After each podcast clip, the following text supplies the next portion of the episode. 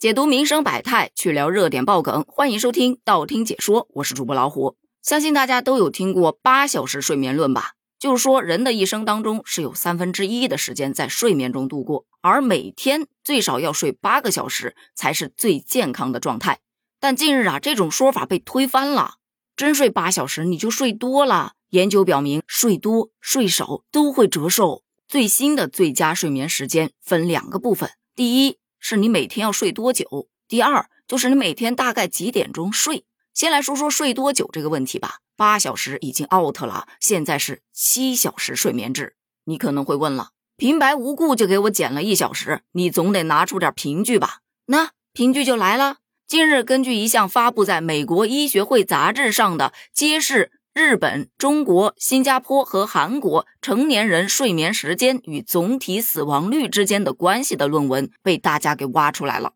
就说持续的睡眠不足和持续的睡眠过多都会导致死亡率升高。根据数据显示，男性中与七个小时的睡眠相比，你每晚睡眠超过该数值，比如说你睡了八个小时、九个小时或者十个小时，那么你的全因死亡率将分别升高百分之九。百分之十八和百分之四十三，但是如果你睡眠不足五个小时，那么你的全因死亡率会升高百分之十六。在这儿得补充一个概念，叫全因死亡率，它指的是所有死因导致的死亡率，是指在一定时期内各种原因导致的总死亡人数与该人群同期平均人口数之比。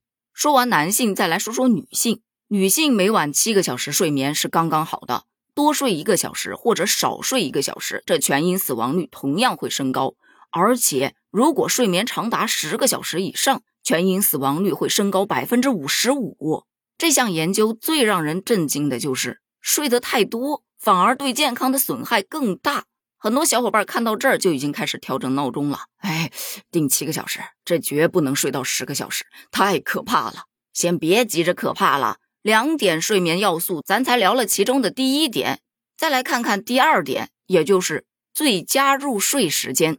这个呀，就得看另外一则研究了。这是英国牛津大学等研究人员在《欧洲心脏病学会》期刊下发表的一篇研究。据研究显示，晚上十点到十点五十九分才是入睡的最佳时间点。你看看这篇研究多么的严谨，说十一点之前睡觉，它就绝不包含十一点整。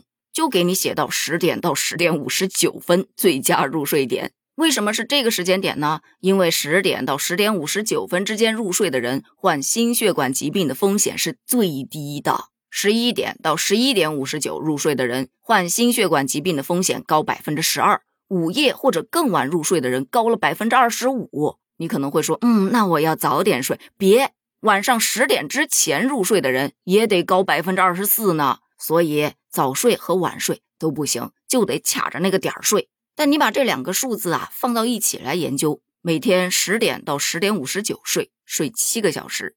假如我是十点睡，早上五点就得起；十点五十九分睡，那就是五点五十九分就得起。好家伙，臣妾做不到啊！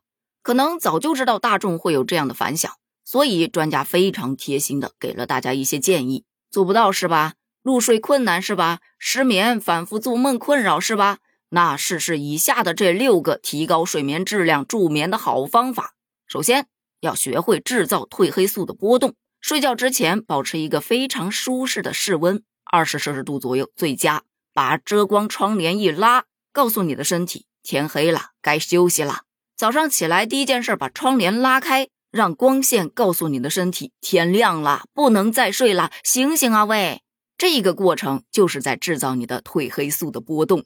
第二点就是晚饭千万不要吃的太晚，宵夜这一类的能不吃就尽量不吃。但如果像我这种体质啊，就是睡前饿的不行的，也尽量不要在睡前吃什么高糖的、高碳水的食物。还有每天要适当的运动，但切记尽量得在睡前三个小时做点运动。那如果实在睡不着，千万别刷手机，别打游戏。泡个澡啊，读会儿书啊，这都是改善睡眠的最佳方法。还有，一旦你的生物钟养成了，保持住啊，不能因为周末了咱就开始睡懒觉了。生物钟如果紊乱了，失眠那就很难治了。最后，要是还是睡不着，躺在床上冥想，内容不限，自由发挥，想什么都行，只要不看手机。温馨提示一下，可千万不要想美食，因为想着想着，你可能馋了，更睡不着了。看完这两个研究六条建议之后，有网友发出质疑：你看啊，这个是不是这么回事儿？研究表示十点钟睡，睡前三个小时运动，也就是七点钟运动。可是我六点钟下班，六点半到家做饭吃饭，最少一小时吧，那就到了七点半。饭后呢，还得再休息半个小时才能开始运动，也就是最早八点钟可以开始运动，运动个二十分钟总要吧？那么也就是八点二十。然后还得过三个小时再睡觉，那就到了十一点二十了，妥妥的超时啊！哎，我是觉得哈，如果单独看每一项研究都很有道理，因为数据给的非常的充分。但是呢，你把它结合到一起，就会发现好像真的不太适合打工人。当然，也有小伙伴表示，前面那位兄台六点钟就可以下班呐，看来你们公司是没有加班文化的，你六点半就可以到家呀。那说明你租的房子离公司还挺近的，但这一点上你就代表不了我。我个人是觉得啊，每个人的睡眠体质吧，还真的不太一样。研究报告当中给到的是一个平均数，说白了还是要因人而异。这个平均数呢，其实也不是说全无用处啊，它可以给我们日常的睡眠做一个参考。毕竟谁不想有一个健康的体魄呢？另外，在这里要温馨提示一下，这一项研究是针对成年人的。老年人以及青少年，他们的睡觉标准就不能一概而论了。对于这一项研究报告，你又有怎样的看法呢？你能严格按照最佳睡眠时间来执行吗？欢迎在评论区发表你的观点哦，咱们评论区见，拜拜。